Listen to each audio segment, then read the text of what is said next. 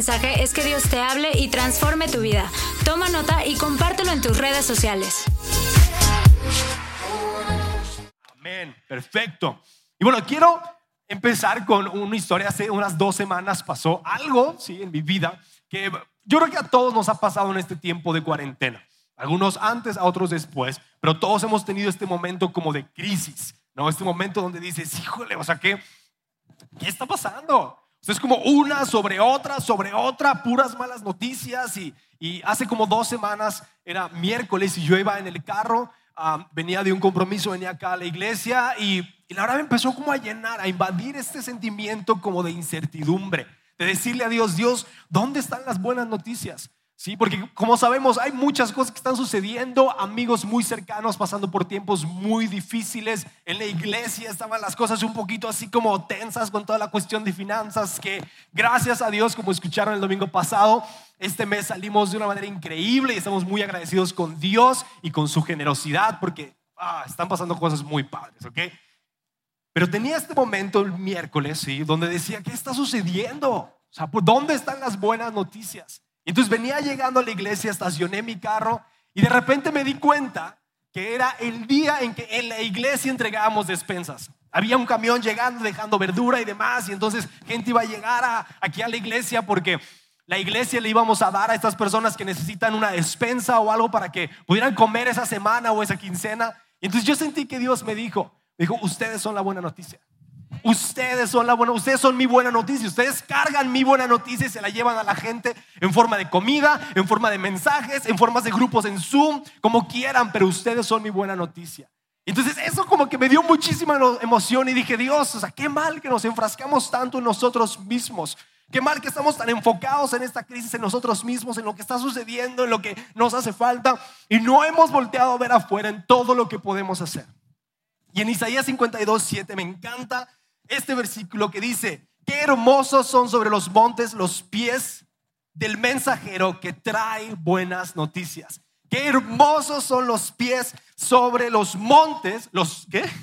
Qué hermosos son sobre los montes los pies del mensajero que trae buenas noticias. Ahora, ¿qué es lo curioso aquí? No se trata de un mensajero que tiene buenas noticias. De nada sirve un mensajero con buenas noticias si el mensajero no las lleva. Entonces tú y yo tenemos buenas noticias y tenemos que llevarlas y no quedarnos nada más. Entonces de eso va a tratar este mensaje el día de hoy.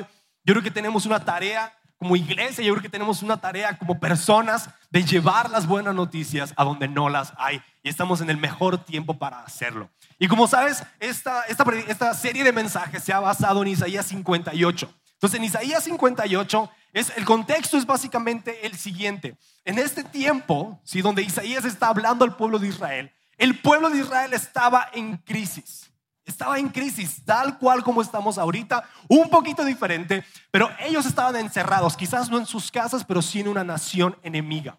Y no podían salir. Y ya llevaban 50 años encerrados hasta este punto y no podían salir de este lugar. No podían moverse para un lado, no podían hacer lo que ellos quisieran porque estaban en territorio enemigo. Y entonces en este tiempo ellos están tratando de hacer algo. Obviamente muchos de ellos se desvían y empiezan a hacer cosas que no están bien y otros de ellos como que dicen, bueno, pues vamos tratando de hacer lo que está bien. Pero en el capítulo 58 que hemos estado hablando de que Dios nos quiere llamar reconstructores y restauradores, en este capítulo empieza Dios hablando acerca de todo lo que el pueblo de Israel está haciendo, pero lo está haciendo de la manera incorrecta. Porque en el capítulo 57 habla de todos los pecados que están sucediendo ahí. Y luego, empezando el 58, el pueblo de Israel está reclamando a Dios y le está diciendo, oye Dios, si nosotros estamos haciendo las cosas correctas, ¿tú por qué no nos bendices? Si nosotros estamos yendo a la iglesia, si nosotros estamos viendo la transmisión, si nosotros estamos haciendo todo esto, ¿dónde están mis buenas noticias? Y entonces lo que Dios les dice en el versículo 3 del, del capítulo de Isaías 58, no va a aparecer en pantalla, pero les quiero leer nada más esto. Porque dicen ellos, dice, oye, estamos ayunando delante de ti. ¿Por qué no te impresionas si estamos echándole muchas ganas? Hemos sido muy severos con nosotros mismos y ni siquiera te das cuenta. Es el pueblo de Israel reclamándole a Dios. Y luego Dios les dice, dice, les diré por qué. Es porque ayunan para complacerse a ustedes mismos. Es porque todo lo que están haciendo es para complacerse a ustedes mismos. Vas a la iglesia para complacerte a ti mismo. Escuchas el devocional para complacerte a ti mismo. Haces todo esto para tú estar mejor. Pero yo no los llamé para ustedes estar mejor, yo los llamé para que ustedes sean luz. Y yo los llamé para que ustedes puedan llevar las buenas noticias a otros. Y entonces Dios les dice esto. Les dice, les voy a decir cuál es la manera correcta de ayunar. Estamos hablando acerca del ayuno ahorita, pero lo que Dios estaba diciendo es como, bueno, está bien si dejan de comer. Está bien si hacen todas estas cosas que ustedes creen que están bien. Pero lo están haciendo por ustedes mismos. Entonces en ese instante inmediatamente se anula lo que están queriendo hacer. Porque aparte están queriendo hacer cosas buenas, pero están dejando que otras cosas malas pasen también alrededor de ustedes. Entonces deshace lo que están tratando de hacer bien. Entonces le dice Dios, el verdadero ayuno es el siguiente. Y entonces ahí en Isaías 58, empezando en el versículo 6, un poquito antes dice, eh, dice, ¿a eso le llaman ayunar? Terminando el versículo 5, dice, ¿realmente creen que eso agrada al Señor? Dice, no. Luego dice, esta es la clase de ayuno que quiero. Empezando el versículo 6 dice, pongan en libertad a los que están encarcelados injustamente. Alivien la carga de los que trabajan para ustedes. Dejen en libertad a los oprimidos y suelten las cadenas que atan a la gente. Compartan su comida con los hambrientos y den refugio a los que no tienen hogar. Den ropa a quienes la necesitan y no se escondan de parientes que precisen su ayuda. Versículo 8 dice, entonces su salvación llegará como el amanecer y sus heridas sanarán con rapidez. Su justicia los guiará hacia adelante y atrás los protegerá la gloria del Señor. Entonces cuando ustedes llamen, el Señor responderá, sí, aquí estoy. Les contestará enseguida. Y luego dice otras cosas que deberían de hacer y luego Dios les da más promesas. Y entonces se vuelve en este momento en el que Dios les está diciendo, dejen de hacer lo que están haciendo por ustedes mismos y volteen a ver lo que yo quiero hacer. No es hacia adentro, es hacia afuera. Y entonces lo que yo le, lo que yo le puse como título esto es, la crisis no es para mí. La crisis no se trata de ti. Este tiempo que estamos viviendo no se trata de qué es lo que podemos hacer por nosotros. Y es más, hace un tiempo en un devocional que Gabriel y Jesse mandaron hace varias semanas ya, dijeron una frase que me, impactó muchísimo. Y lo que dijeron fue esto. Dice, cualquier variante de la frase es tiempo de, es tiempo de enfocarme en mí, será equivocada a la luz de Jesús. Cualquier variante de la frase es tiempo de enfocarme en mí, será equivocada a la luz de Jesús.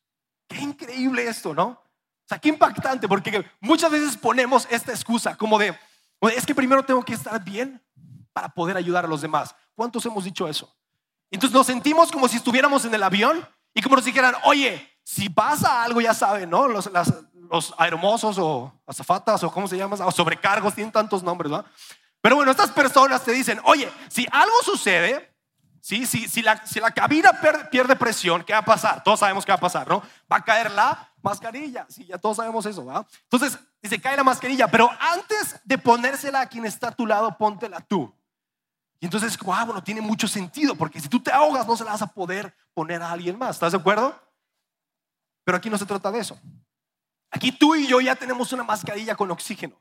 Aquí tú y yo, en el momento en el que le dimos nuestra vida a Jesús, en ese momento tenemos oxígeno para siempre. Y ya no tenemos que preocuparnos por eso, tenemos que preocuparnos por el quien está al lado. Tú y yo ya podemos respirar, pero hay alguien cerca de nosotros que está viviendo una opresión que no puede respirar. Entonces dejamos, dejemos de enfocarnos en nosotros mismos en este tiempo y empecemos a enfocarnos en otras personas que están a un lado de nosotros. Ah, entonces, la solución de Dios para el problema de los israelitas era, tengo 12 cosas que, quiere, que quiero que hagan. ¿sí? De eso se trata el capítulo del 6 al 12. ¿sí? Y en el 12 es este versículo que hemos estado leyendo mucho. Dice, cuando ustedes hagan todas estas cosas, dice, algunos de ustedes reconstruirán las ruinas desoladas de las ciudades. Dice, entonces serán conocidos como reconstructores de muros y restauradores de casas. Dios no está hablando aquí de restaurar y reconstruir nuestras vidas. Está hablando de reconstruir y restaurar las vidas de otros. Y de esa manera seremos conocidos como reconstructores y restauradores. Y aparte de esas 12 cosas que Dios quiere que hagamos, tiene 12 recompensas. Ahora, no es como si fuera una chamba de, oye, a ver, tú tienes 12 cosas que tienes que hacer y entonces cuando las hagas, entonces Dios te va a pagar. Ah, ¿ya hiciste dos? Ok, te pago dos. Ah, cuatro. No se trata de eso. No lo hacemos por eso. Pero al final, si nosotros vivimos la vida que Dios quiere que vivamos, entonces Dios nos va a poder bendecir. No es como que ya lo hice, entonces Dios tiene que hacerlo. Es ya lo hice y entonces Dios puede bendecirme. Cuando vivimos la vida que Dios quiere que vivamos, entonces Dios puede bendecirnos. Pero ahora, ¿de qué se trata esta vida? ¿De qué se trata esta vida que, que está hablando Isaías 58? Estas 12 cosas, sí que tú las puedes leer ahí en los versículos es 6 y 7 y también en el versículo 9 y 10. En estos cuatro versículos vienen estas 12 cosas. Pero estas 12 cosas se pueden englobar en tres áreas. Se pueden reunir estas 12 cosas en tres áreas o en tres maneras en las que tú y yo necesitamos vivir. Y la primera es que como creyentes, como personas que amamos a Jesús y tenemos fe en Él, necesitamos traer libertad al oprimido. Y ahorita lo vamos a ver esto. Y la otra que podemos hacer es que podemos ayudar a quien lo necesita. Y la otra es que podemos hablar palabras de ánimo a alguien. Entonces el día de hoy vamos a hacer esas tres cosas que tú y yo podemos hacer en medio de esta crisis y ver cómo Dios hace milagros en nuestras vidas. Y cuando nosotros nos ponemos a reconstruir la vida de alguien más, entonces Dios se dedica a reconstruir la de nosotros. Yo pensé esto, cuando nosotros ponemos a otros en primer lugar, entonces Dios nunca nos va a poner a nosotros en segundo lugar. Cuando nosotros ponemos a otros en primer lugar, entonces Dios nunca nos va a poner en segundo lugar a nosotros, porque estamos haciendo lo que Él nos llamó a hacer. Entonces vamos a empezar con el primero, que la verdad me desafía muchísimo y creo que es por lo que estamos tú y yo aquí en la tierra. No hay otra razón por la cual tú y yo estemos aquí en la tierra si no es para traer libertad a los oprimidos, si no es para compartir un mensaje de libertad para las personas que nos rodean. Entonces vamos a hablar acerca de esto, porque libertad a los oprimidos obviamente es como de qué hacemos. ¿Para dónde nos hacemos? Es como, a ver, como oprimido, ¿de qué se trata esto? Y entonces, esta frase que la vemos en el Antiguo Testamento mucho, y luego Jesús la repite en el Nuevo Testamento también, tiene dos connotaciones, ¿sí? o tiene dos maneras de, llevarla a cabo. Hablé esto con Danielita Orozco, que es nuestra directora del Instituto Palabra de Vida, y es buenísima Danielita, ¿ok? Entonces hablé con ella y le dije, oye, o libertad a los oprimidos, es como, ¿qué hacemos? sea, literal nos metemos a las cárceles y como que, a ver, ¿quién está aquí injustamente? Y todos van a levantar la mano, ¿va? Entonces, no, no trata de eso, solamente. Trata de dos cosas. Se trata de compartir las buenas nuevas. Se trata de compartir las buenas noticias. ¿Cuáles son las buenas noticias? Las buenas noticias tú y yo las tenemos. Las buenas noticias es que tenemos un Dios que nos creó a cada uno de nosotros y creó el universo y luego para poder tener una relación contigo y conmigo más profunda, envió a su Hijo a este lugar a esta tierra sin carne y hueso, lo envió aquí para pagar el castigo que tú y yo teníamos que pagar. Y entonces ese castigo lo llevó a la muerte. Pero no se quedó ahí. Venció a la muerte el tercer día. Y porque venció a la muerte en el tercer día, tú y yo tenemos libertad de la opresión. Y tú y yo tenemos libertad del pecado y del sistema que reina en este mundo. Esa es la buena noticia. Ahora, ¿cuál es la otra cosa? Libertad a los oprimidos. Es trae justicia a la gente que está a tu alrededor cristianos y no cristianos. Estamos en un mundo en el que la, la verdad el sistema está corrompido, está, híjole, y más ahorita, lo hemos visto.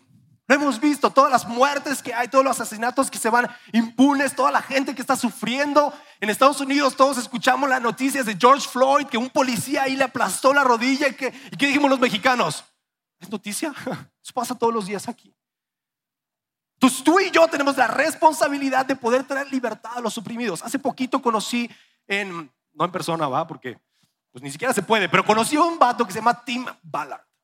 Y este cuate Tim Ballard era un agente de la CIA y era un Navy SEAL. Y ya saben, estas personas que solamente se ven en las películas, pues este cuate era así. Y entonces se retiró de ahí y él encontró su llamado en liberar gente que estaba en opresión, liberar niños que estaban en esclavitud sexual. Entonces, lo que él ha hecho es llevar equipos de gente que él conoce, de gente que está en esta misma onda que él y que son como de las películas y van a lugares y literalmente abren las cadenas de las puertas de las casas y sacan a niños que están siendo abusados y niños que están puestos en esclavitud sexual. Tú y yo tenemos ese llamado. Tú y yo de alguna manera necesitamos encontrar la forma de traer libertad y justicia a aquellos que no pueden hacerlo por sí mismos. Necesitamos encontrar la manera. No podemos vivir nada más como si como si las cosas no estuvieran pasando. ¿Qué puedes hacer? ¿Un post? Sí, definitivamente puedes hacer un post. Y poner algo en redes sociales y que la gente sepa que están pasando estas cosas. ¿Qué puedes hacer? Aportar económicamente a organizaciones que lo están haciendo. ¿Qué puedes hacer? Hablar con gente y saber que hay una situación que está sucediendo. ¿Qué puedes hacer? No es dejar de ver pornografía. Porque eso alimenta la esclavitud sexual. Puedes hacer muchas cosas. Y como creyente necesitamos hacerlo. Y nomás quiero dejarte así incómodo. Puedo callarme dos segundos y que dejes en tu corazón caer este sentimiento de, tengo que traer justicia. Tengo que traer justicia a alguien. Porque ese es el llamado que tú y yo tenemos como cuerpo de Cristo.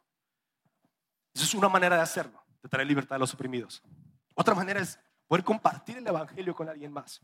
Poder darle a alguien más esto. Y me encanta cómo en, en Mateo, versículos 14 al 16, Mateo 5, versículo 14 al 16 dice esto. Dice, ustedes son la luz del mundo como una ciudad en lo alto de una colina que no puede esconderse. Nadie enciende una lámpara y luego la pone debajo de una canasta. En cambio, la colocan en un lugar alto donde ilumine a todos los que están en la casa. Y este versículo me encanta, el 16 dice, de la misma manera, dejen que sus buenas acciones brillen a la vista de todos para que todos alaben a su Padre Celestial. Cuando tus acciones coinciden con lo que Dios quiere hacer en tu vida, alguien más va a dar gracias a Dios por primera vez. Cuando tu vida es conforme a lo que Dios quiere hacer, no, estoy hablando de perfección, estoy hablando de transformación. Y en IPB juntos transformamos personas. Cuando tu vida está siendo transformada, entonces tus acciones son mucho más fuertes que tus palabras. Entonces, no importa cuántas veces quieras insistirle a tu familia que vaya a la iglesia, que vea el servicio en línea, que se convierta a Dios y como saques la Biblia y les digas, pero es que aquí dice esto. Ellos no creen en esto, pero sí pueden creer en ti en tu testimonio, lo que está pasando en tu vida. Entonces tú y yo tenemos una llave. Tenemos una llave que se trata de la buena noticia. Y hay personas alrededor de nosotros que no la tienen, que no tienen libertad, están encadenados. Entonces tú y yo, nuestro trabajo es presentarles la llave. Oye, aquí hay una llave. Si la quieres, te la doy. Y poco a poco tal vez alguien te va a decir, ¿sabes qué? Si quiero la llave. Préstemela. Y tú le vas a poder compartir, algo va a pasar en su vida. Una de las cosas que Ah, me acuerdo y creo que es, muy difícil porque cuando recién me convertí y que, que, fue en Estados Unidos y regresé a Guadalajara, a las semanas un amigo muy querido de mi vida anterior, de la fiesta y de todo esto, se accidentó muy gacho. ¿sí? Entonces su coche dio vueltas, todas las ventanas, todos los vidrios tenían sangre y él iba solo en el coche porque él había pasado por todos los vidrios. Entonces, tuvo un accidente muy feo. Entonces estaba en coma, estaba en el hospital. Y, yo me acuerdo que me quedé con esa sensación de, ¿por qué nunca le compartí? Salió del coma y nunca fue el mismo. No podía comer solo, no podía caminar. Su vida cambió. Y yo nunca le compartí. Y me quedé con esta sensación de qué tal si le hubiera dicho algo. ¿Qué tal si nada más le hubiera dicho? No se trata de forzar el Evangelio, se trata de compartirlo. ¿Qué tal si lo hubiera compartido? Óyeme, Dios te ama. Te quiero decir tres cosas. La primera es que nunca es un tiempo equivocado para decirle a alguien que Dios lo ama. Nunca. Nunca va a ser un tiempo equivocado para decirle a alguien que Dios lo ama. No tienes que sentir aquí adentro algo como escalofríos o, o que se confirme con, con algo que estás leyendo. La voluntad de Dios es que tú y yo lo hagamos. ¿Cuándo? Siempre. Siempre podemos compartirlo. Número dos, ya lo dije, tu vida habla más fuerte que tus palabras. Y número tres, Dios quiere el corazón de las personas que te rodean antes que transformar sus acciones. Dios quiere primero su corazón y luego va a transformar sus acciones. Te lo digo por qué, porque muchas veces queremos llegar con la gente y primero transformar sus acciones para que después Dios tenga su corazón. Y de eso no se trata. Se trata de, de que Dios tenga su corazón y Él va a estar haciendo cosas con sus acciones. Entonces, esa es la primera cosa que tú y yo necesitamos hacer. Necesitamos ser luz y traer libertad a los oprimidos. Número dos, ayudar a quien lo necesita. Y, es, y estamos en un punto en el que dices, yo necesito. ¿Cuántos podrían decir ahí en su caso, de los que estamos aquí, hey, yo necesito? Pues yo necesito, te lo prometo que yo necesito. Te podría decir ahorita las cosas que quizás le he batallado y que, ay, me gustaría esto. Te podría contar que un amigo de aquí de la iglesia lo asaltaron hace un par de días y le quitaron todo lo que tenía para pagar tarjetas, renta y demás. Él necesita. Tú y yo necesitamos. Pero siempre va a haber alguien que necesite más. Siempre vas a estar mejor que alguien. Siempre. No importa la situación en la que estés. Siempre vas a estar mejor que alguien. No sé si has visto esto o escuchado de esto, pero en las colonias más pobres en el mundo, siempre hay una persona dentro de esa colonia que tiene más y que ayuda más. Es igual en todos lados. Tú y yo podemos ayudar a la gente que necesita más. Ahora, si estás pensando, de hablar de dinero, si piensas que lo único que puedes dar es dinero, entonces no tienes nada que dar. Si piensas que lo único que podemos dar es dinero, entonces no tienes casi nada para dar. Casi porque pues tal vez sí podrías dar dinero. Pero te voy a decir algo que cuando estaba preparando este mensaje, Dios puso en mi corazón. Y es la historia del buen samaritano. Lo voy a decir muy rápido. Algunos de ustedes conocen esta historia que está en Lucas 10. ¿sí? Es Lucas 10 del 33 al 35, donde quiero agarrar estas cuatro cosas. Porque básicamente lo que está diciendo esta historia es que hay un hombre, ¿sí? Hay un hombre que lo golpearon y lo dejaron a la orilla del camino y pasaron personas que tenían más, ¿sí? Y no voltearon a verlo, es más, se movían para la otra acera y lo ignoraban. Y entonces pasó el buen samaritano, que era la persona menos probable para darle algo. Y entonces llega con él y dice la Biblia en esos versículos de Lucas 10, del 33 al 35, dice que le sana sus heridas, que lo pone en su burro y lo lleva a un, a un hotel y le dice al dueño del hotel, oye, aquí están dos monedas de plata, cúralo, haz lo que tengas que hacer y si es más, yo regresaré y te daré lo que falta. Yo te quiero decir algo. El buen samaritano pudo darle a este hombre, pero no solamente las dos monedas de plata, le pudo dar cuatro cosas que te quiero decir. Lo primero es que curó sus heridas. Entonces, eso quiere decir que este buen samaritano tenía alguna habilidad, ¿sí? tenía algún conocimiento básico de poder hacer algo por él para cuidar sus heridas. Tal vez tú tienes un conocimiento básico en el que le puedes decir a alguien cómo le puede hacer en la situación en la que está. Tal vez en vez de cobrar por lo que estás haciendo, si te enteras de alguien que lo necesita pero no lo puede pagar, ¿por qué no se lo regalas? Si sabes inglés, ¿por qué no le ayudas a alguien a aprender inglés? Como lo que están haciendo Monse y Gaby, ¿sí? Para los papás de IPB Kids, para los papás de la iglesia. Oye, ellas tienen conocimiento para poder darle clases a sus hijos. ¿Qué vamos a hacer? Vamos a dar el conocimiento a alguien más. Entonces, tal vez tú tienes conocimiento o una habilidad y que puedes bendecir a otra persona. Yo te animo, piensa ahorita, ¿qué conocimiento o habilidad tienes que podrías bendecir a alguien más? La otra cosa que tuvo, tenía un burro. Lo subió a su burro. Tal vez tú tienes un carro. Y tal vez tú conoces a alguien sin carro. Y en este tiempo esa persona que no tiene carro, entonces tendría que irse en camión todos los días a hacer lo que tiene que hacer. Pero tal vez tú te podrías molestar un poquito, cambiar tu horario tal vez y entonces darle raid a esta gente todos los días. O tal vez llevarlo a hacer el súper o llevarla a hacer el súper, porque como esa persona no tiene carro, entonces va a tener que agarrar un taxi que le va a cobrar muchísimo, o un Uber, lo que sea. Tal vez tú puedes hacerlo por esa persona. Tienes algo para dar. La otra cosa que él hizo es que Sí, dio dos monedas. Tú tal vez sí tienes dinero y tal vez sí le puedes dar a alguien más. Y la última cosa que, de esta no estoy muy segura si el buen samaritano ya conocía al dueño del hotel. Pero ah, me suena que sí, porque con mucha confianza le dijo, oye, yo te voy a pagar cuando regrese todo lo que falte. Si yo hubiera sido el dueño del hotel y no lo conozco, le digo, no, no, no, no, no, no, no, espérate. ¿Sí? Entonces yo creo que él ya lo conoció. Entonces tal vez tú conoces a alguien que puede ayudar a alguien más. Tal vez tú te enteras de alguien que está pasando por una situación muy complicada y tú conoces a una persona que le puede ayudar a esa persona. Entonces lo que puedes hacer para ayudar a esa persona es presentarle a tu amigo.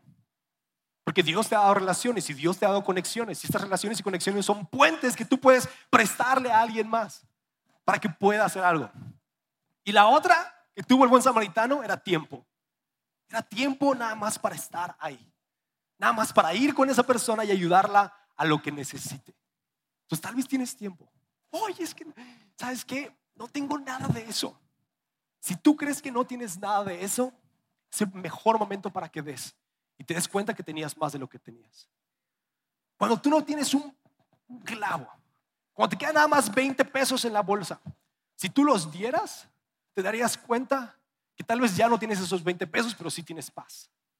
es mucho más importante que esos 20 pesos o esos mil pesos. O tal vez si tú dices, ¿sabes qué? Es que no tengo tiempo. Tal vez tomas cinco minutos y llámale a alguien. Dile, oye, nada más quería hablarte para ver cómo estás. Y te vas a dar cuenta que tenías algo que dar. Todos tenemos algo que dar. Y podemos ayudar a los que están necesitados. Y en Proverbios 3:27, y con esto termino esta parte. ¿Dónde está? Proverbios 3:27. Me encanta este versículo, me acuerdo mucho de esto seguido, porque dice el versículo 27 Proverbios 3, dice, no dejes de hacer el bien a todo el que lo merece. Dice, cuando esté a tu alcance, ayudarlos. Luego el versículo 28 dice, si puedes ayudar a tu prójimo hoy, no le digas vuelve mañana, entonces te ayudaré. Yo te quiero animar.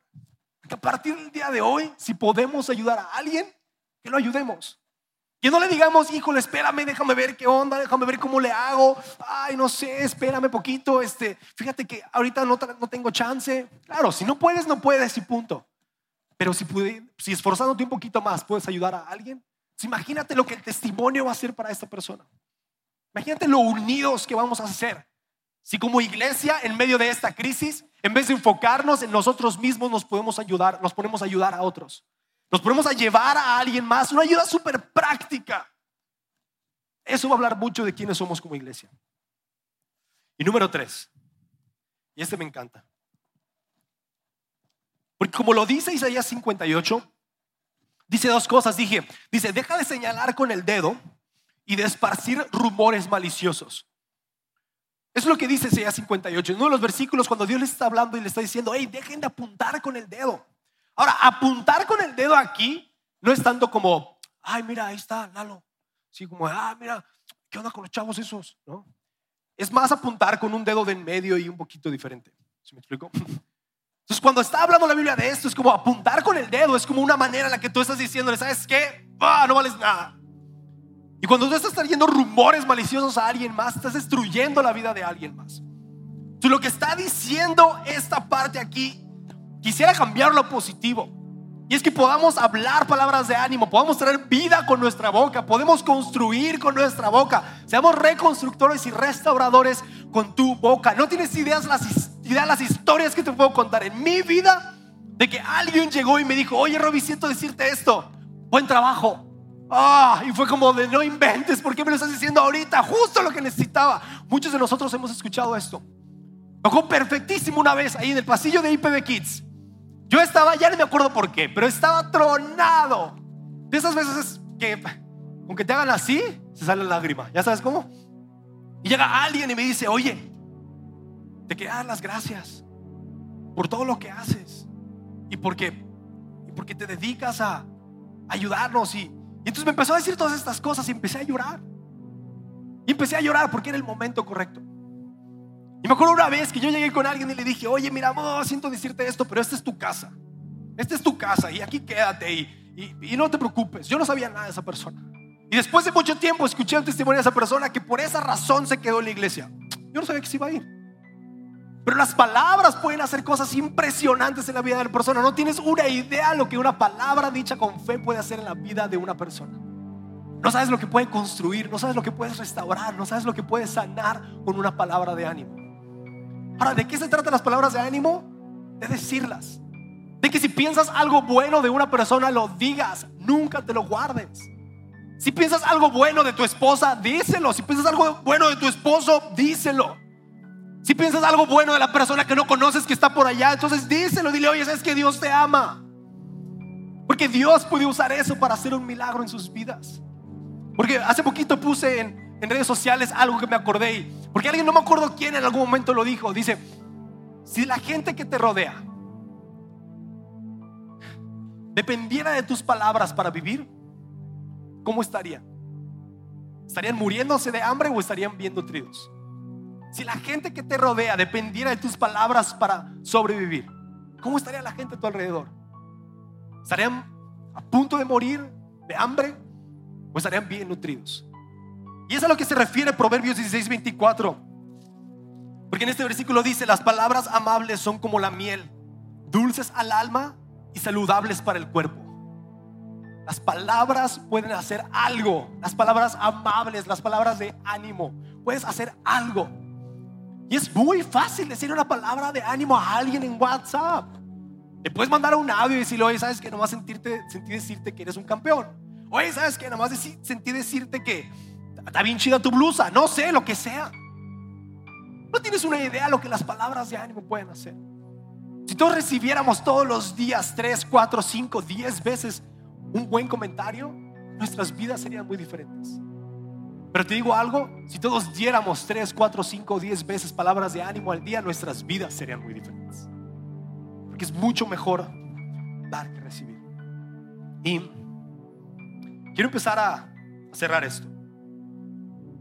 Porque si estás en medio de la crisis, si estás pasando por un tiempo muy complicado, entonces lo único que necesitas hacer en este tiempo es dejar de enfocarte en ti mismo o en ti mismo. Yo te animo a eso. Mira, tus problemas no se van a cambiar nomás porque te estresas más o te, o te enojas más o porque lloras más. Te lo prometo que nunca he visto que un problema se arregle así. Obviamente estoy bromeando, pero lo sabes. Pero nos, nos volteamos y estamos sobre nuestro problema y estamos sobre esto. Y es que qué pasó, y es que por qué lo hicimos así, y es que por qué. Y son problemas muy reales.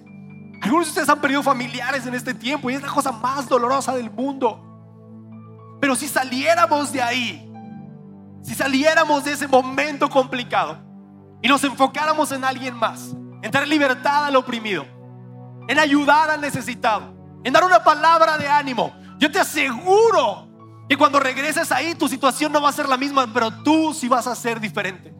La situación va a ser la misma, pero tú vas a ser diferente. Porque te desenfocaste de ti mismo y entonces sabes que Dios puede seguir haciendo cosas a través de ti. Y esto que estamos escuchando ahorita es nuestro llamado. Si tú nunca habías escuchado como, ay, ¿cuál es mi llamado? ¿Cuál es mi propósito? Este es traer libertad a los oprimidos, ayudar al necesitado y traer palabras de ánimo. Esto es lo que Dios quiere que hagamos. Este es el verdadero ayuno. Pero ¿cómo lo vamos a hacer? Hoy no tengo las fuerzas para hacerlo, no, no sé cómo hacerle. Hace poquito Gabriel empezó a, empezó a decir cómo le estaba sintiendo en su corazón que una ola del Espíritu Santo iba a venir. Que una ola de avivamiento iba a empezar a venir a nuestra iglesia. Que una unción del Espíritu Santo para hacer milagros prácticos iba a empezar a fluir en nuestra iglesia. Yo lo creo con todo mi corazón. Y cuando estaba preparando esto me encontré con Isaías 61, uno que me fascina. Que es cuando Jesús está diciendo esto, dice, el Espíritu Espíritu de Dios está, el Espíritu del Señor soberano está sobre mí.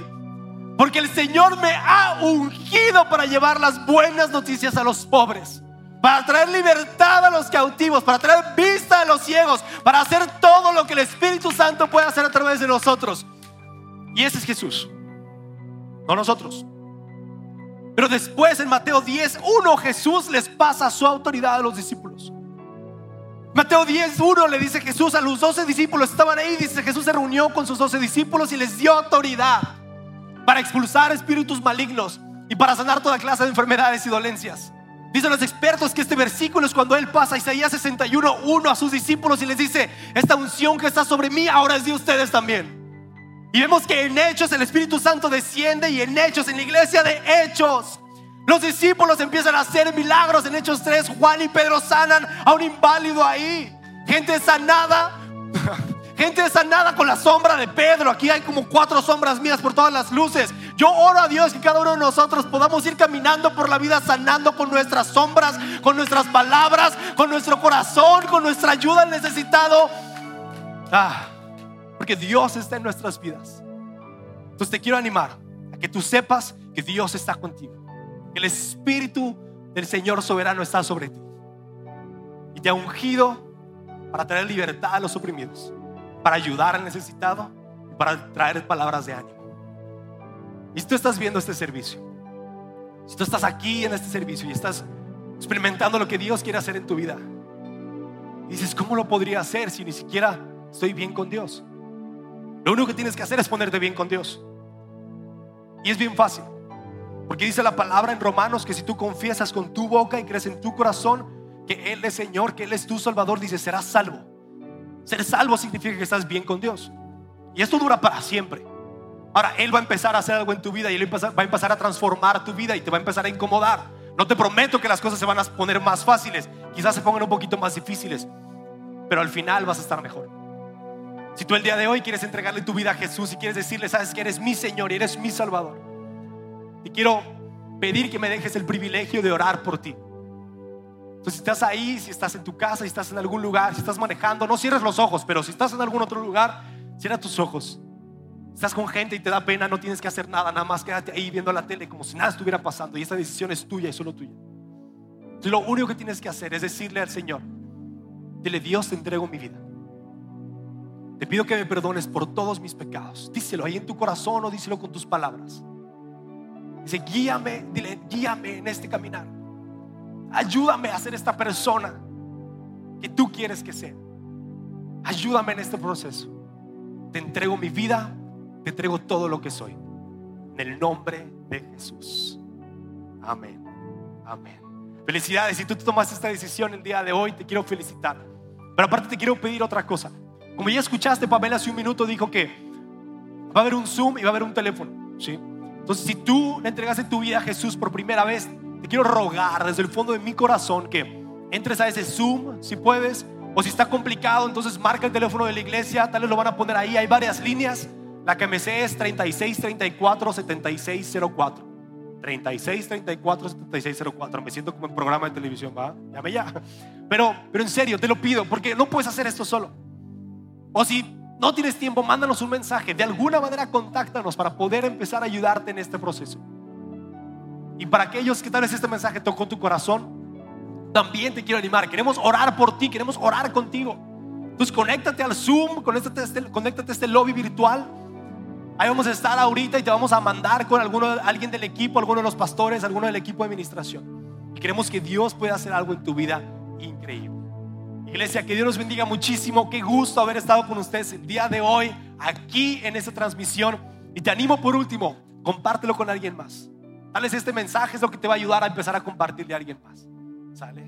Iglesia, que Dios los bendiga muchísimo. Nos vemos el siguiente domingo. Dios los bendiga.